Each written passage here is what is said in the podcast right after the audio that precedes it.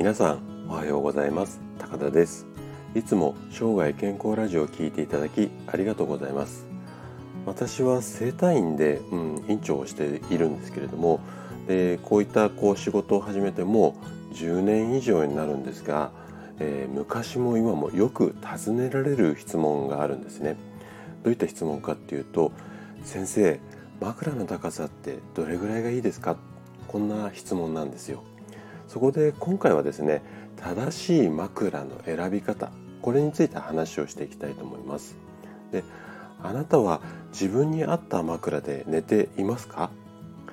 枕はですね高すぎてもダメだし低すぎても NG っていうかダメなんですよね。なんでかっていうと軌道を確保っていうかまああの高すぎたり低すぎたりすることで呼吸がちょっと苦しくなりやすくなったりだとかあとは頸椎って言って首の骨この辺りに影響が出てきてしまうんですね。自分に合った枕選びをしていないと。なので今回はどんな枕を選べばいいのかわからないといったあなたに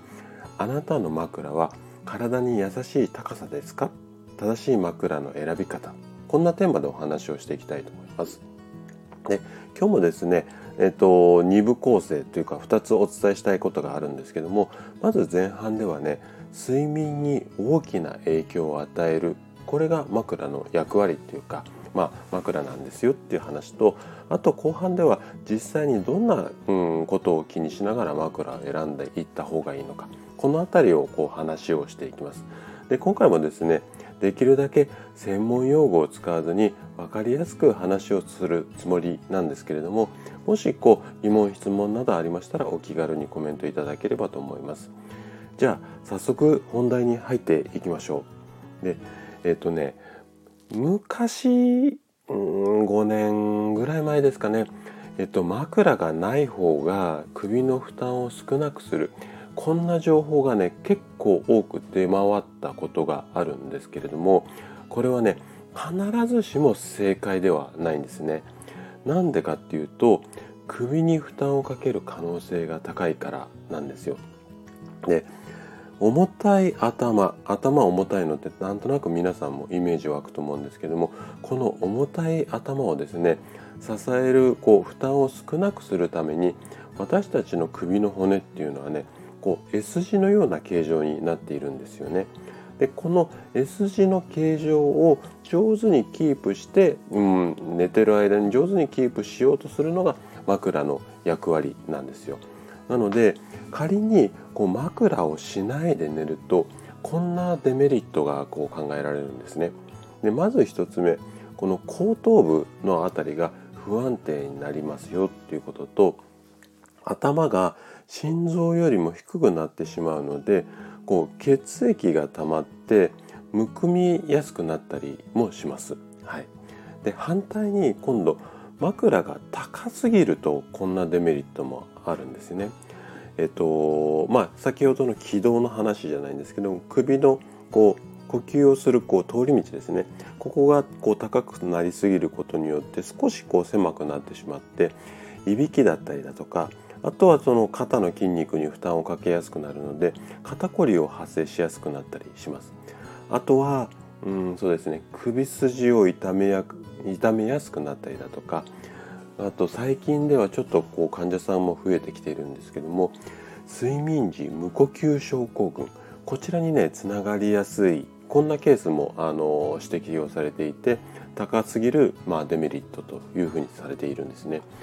じゃあ実際にどんな高さまああのサイズっていうかね幅も含めてなんですけどもどんなものが体にとって負担が少ないいい枕なのか具体的に正しい枕の選び方っていうのを後半話をしていきたいと思います。じゃあ後半なんですけども基本的な考え方としては枕は高すぎても低すぎてもダメだしあと横の幅ですよねサイズこれも重要になってくるんですよね。じゃあ、えっと、高さってどんな目安で、うん、と選べばいいのかっていうと基本的な考え方なんですけども仰向けに寝た時、ね、仰向けに寝た時に顎の角度が5度ぐらいになる高さがいいっていうふうにされています。これが気道とか頸椎に、まあ、負担をかけずにうんといい高さだよっていうふうに言われています。ただちょっとよく分かりづらいと思うので実際に横になって売り場で横になるぐらいさしあしていただいてですね誰かにこうその顎の角度なんかを見ていただくこんな形がまあ実際にこう選ぶ時にはおすすめかなというふうに思います。で今度はサイズですね、まあ、幅っていうようなイメージでいいと思うんですけども枕の、うん、サイズ幅に関してはですね自分の顔がこう3つぐらい入る幅が理想というふうにされています。はい、でこれが小さすぎると寝返りを打った時こう枕から落ちてしまうので無意識のうちに体が寝返りを打たないようになってしまうんですね。で寝返りが少ないとちょっとそれはそれで体に影響があるのでまずうんと自分の顔3つ分こんな風に覚えていただければと思います。あと硬さに関してなんですけどもまず硬すぎず柔らかすぎずがいいんですけども硬すぎずっていう部分に関しては寝返りをこう打った時にね頭があんまりこう沈み込みすぎない沈み込まない程度がいいっていうふうに思います。で今度柔らかすぎの部分に関してなんですけども頭が固定されて要は沈み込んで寝返りが打てなくなるぐらいこのぐらいの硬さがいいんじゃないのかなっていうふうに思います。とは言いつつなかなかちょっと枕選びっていうのは難しいしでいい枕ってかなり、うん、お高い、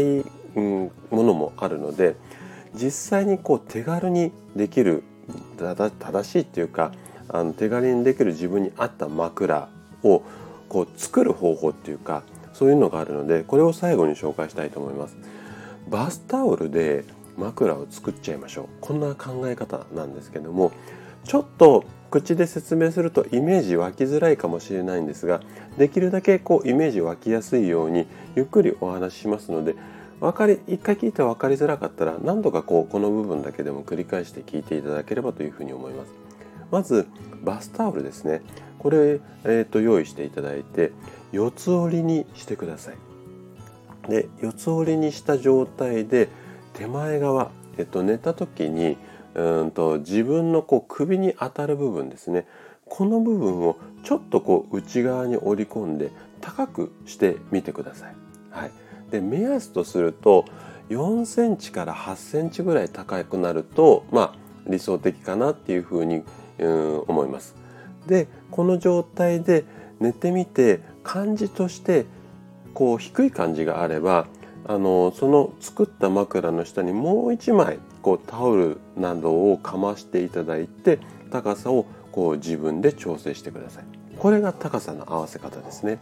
であとあと顔3つ分の横幅に関してなんですけどもこれは横のところに、えっと、枕をこう筒状にこうくるくるって巻いてもらって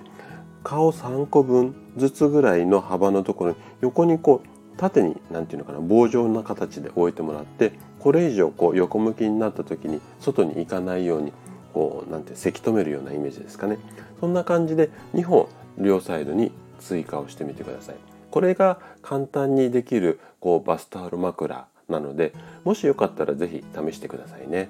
ということで今回は枕の選び方についてお話をさせていただきました。